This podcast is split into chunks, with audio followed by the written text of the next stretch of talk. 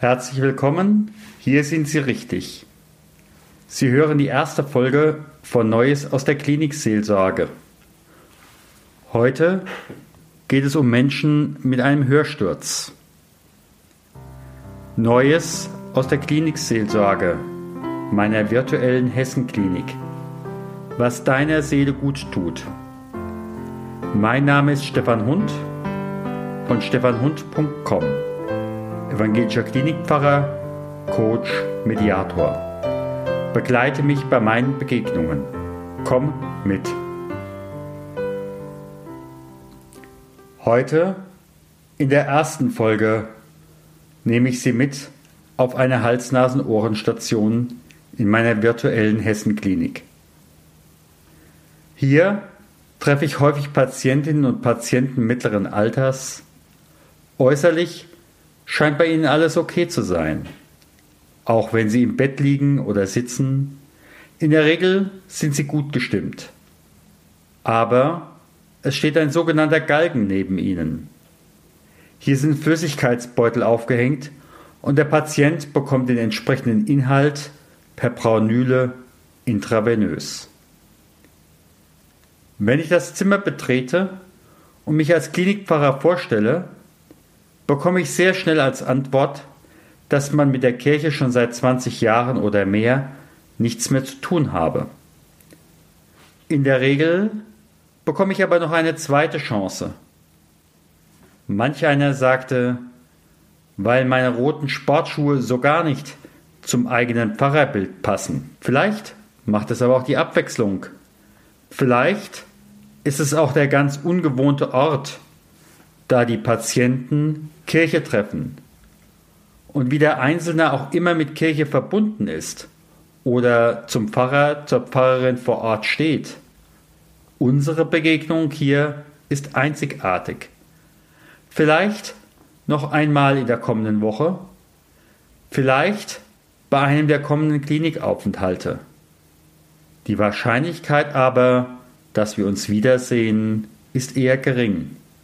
Für mich ist das ähnlich wie Kirche im Urlaub, gar auf einem Kreuzfahrtschiff.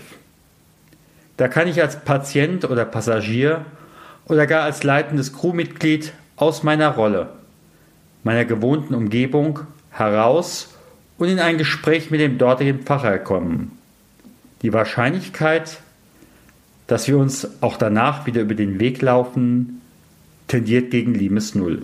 Manchmal habe ich aber auch den Eindruck, dass es für den einen oder anderen eine willkommene Abwechslung ist. So nach dem Motto, was hat der denn im Köcher? Ist aber auch okay für mich. Eine Begegnung. Mein blau-grün umrandetes Namensschild zeigt, dass ich für die Hessenklinik arbeite.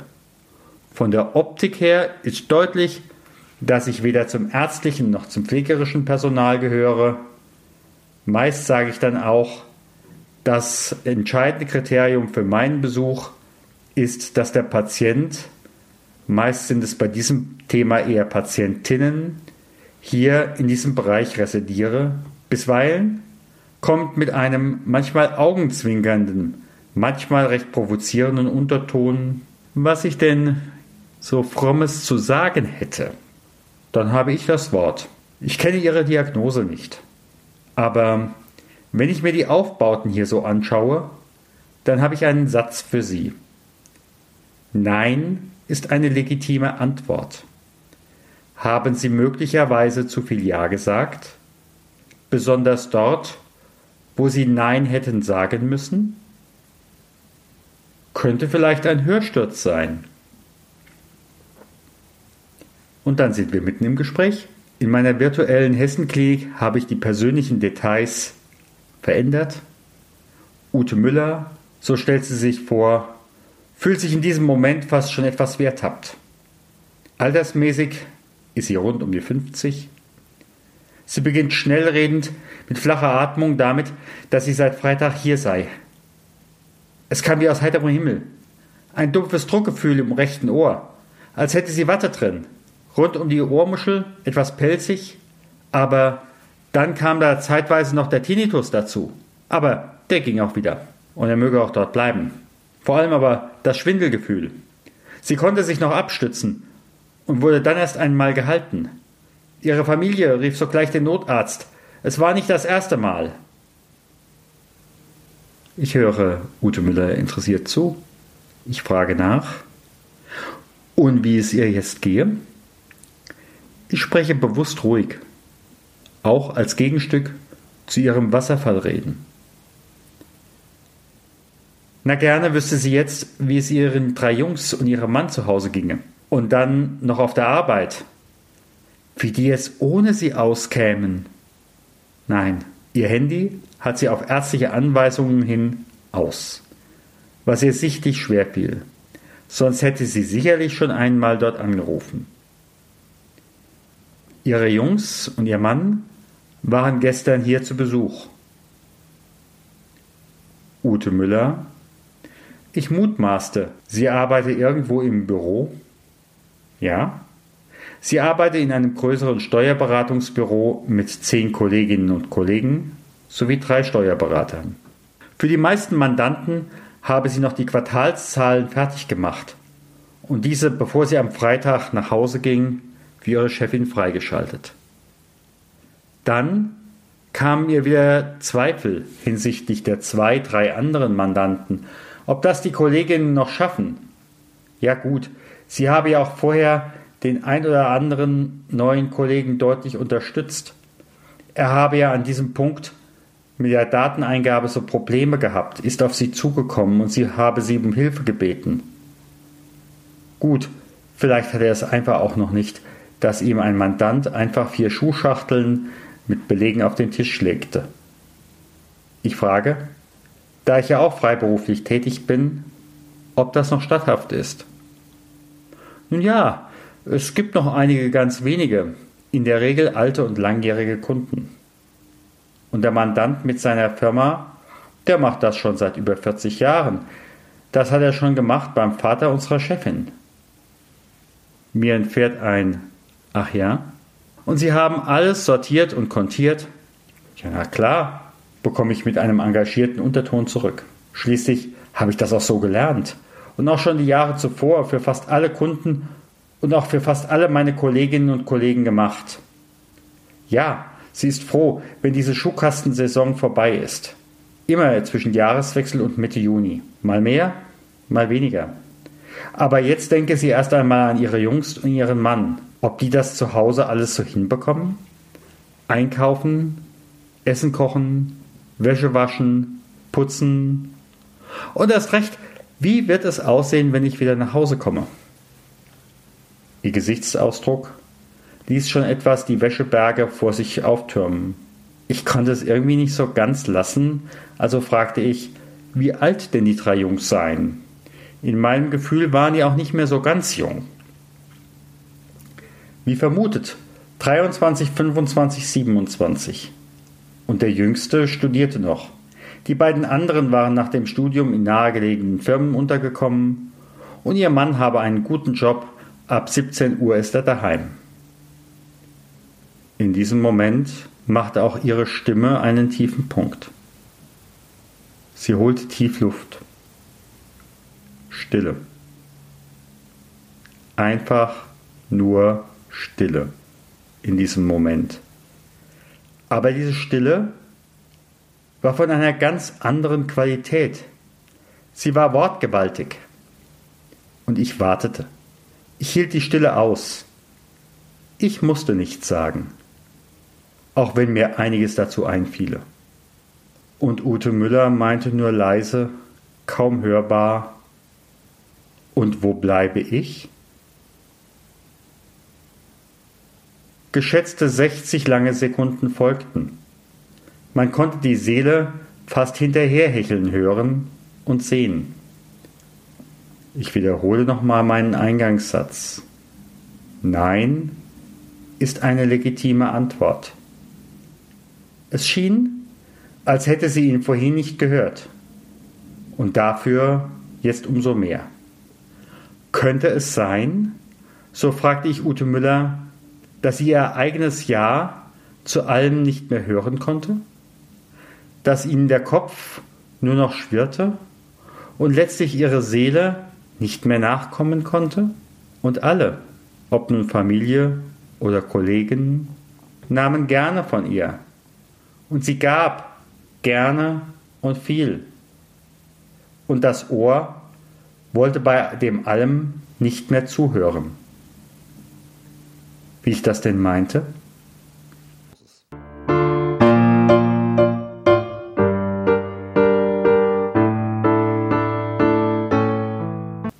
Und hier verlasse ich die konkrete Situation so, wie sie sich abgespielt haben könnte im Krankenzimmer. Sollten Sie einen Hörsturz erleiden, dann habe ich erst einmal eine gute Nachricht für Sie. Heilung ist in den meisten Fällen möglich. Je früher, desto besser. In der Regel ist das äußere Bild eine Durchblutungsstörung, die durch die beschriebenen rheologischen Infusionen wieder in Richtung normal behandelt werden. Auch wenn es bisweilen zu spontanen Selbstheilungen kommt, ist die Kontrolle durch einen Arzt wichtig. Hörsturz kann viele körperliche Ursachen haben. Auch Bakterien und Viren kommen als Auslöser in Betracht. Aber das wird von Seiten der Ärzte abgeklärt. Als Seelsorger schaue ich in eine andere Richtung. Ich frage, was will mir die Seele damit sagen? In meinen Begleitungen sowohl als Seelsorger wie denn auch als Coach erlebe ich immer wieder Menschen mit dem gleichen, ich nenne es mal liebevoll, Sprachfehler. Sie benutzen das Wort Nein nicht, obwohl es eigentlich mehr als dran wäre. Und solange Sie für den anderen die Ampel auf grün stellen, da wird dieser weiterfahren. Die Gründe sind vielfältig. Und es würde hier deutlich zu weit führen, sie gleichsam in Listenform zu benennen. Aus der Sicht des Seelsorgers ergibt sich aber immer wieder ein zentraler Punkt. Das bedingte Ja zu sich selbst. Wenn ich dieses oder jenes gemacht oder geleistet habe, möglicherweise auch noch in dieser Menge oder jener Qualität, dann bin ich okay. Vielleicht kann ich dann ja auch Ja zu mir sagen. In der Taufe, so sagt es das Christentum, wird das Ja Gottes das Unverfügbare, das unbedingbare Ja Gottes zum Getauften sichtbar. Die biblischen Geschichten von der Taufe Jesu erzählen, dass aus dem Himmel mit einer Taube verbunden eine Stimme kommt, die da sagt, Du bist mein geliebter Sohn, ich ergänze meine geliebte Tochter, an die habe ich wohlgefallen. So übersetzt es die Übersetzung von Martin Luther. Das ist das bedingungslose Ja, was ich mir weder verdienen noch irgendwie organisieren könnte, kaufen könnte. Die Taufe ist auf der Seite Gottes der unverbrüchliche Bund mit diesem besonderen Menschen, mit diesem Getauften. Dieses Wissen und was sonst noch dazugehört, ist aber bei vielen meiner Gesprächspartner eher verschüttet. Und je nach Interesse beginnen wir gemeinsam den Zugang in einem solchen Gespräch für die einzelne Patientin freizulegen. Auch ein früherer Austritt aus der Kirche kann den Zugang nur verschüttet haben. Manch einer trifft auf diesem Weg den wichtigsten Menschen in seinem Leben, sich selbst.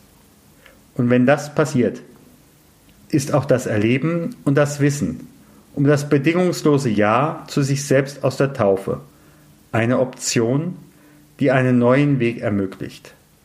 Der erste Schritt ist dann gesetzt. Weitere folgen. Gehen Sie nun weiter in Ihre Woche im Segen Gottes. Gott segne dich und behüte dich.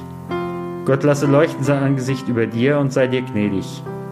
Gott erhebe sein Angesicht auf dich und schenke dir seinen Frieden. Gehe im Frieden Gottes. Amen.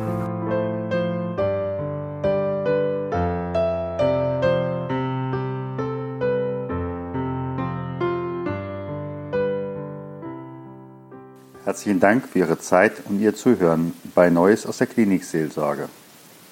Wenn Ihnen diese Sendung gefallen hat, bitte ich Sie um Rückmeldung bei iTunes. Sie können mir auch gerne eine E-Mail schreiben unter podcast-klinikseelsorge.stefanhund.com. Bitte haben Sie Verständnis dafür, dass ich als Klinikseelsorger in erster Linie für meine Patienten, deren Angehörige und die Mitarbeiter am Klinikum Darmstadt zuständig bin. Ich freue mich, wenn Sie nächste Woche wieder reinhören, wenn es heißt Neues aus der Klinikseelsorge. Vielen Dank, Ihr Stefan Hund.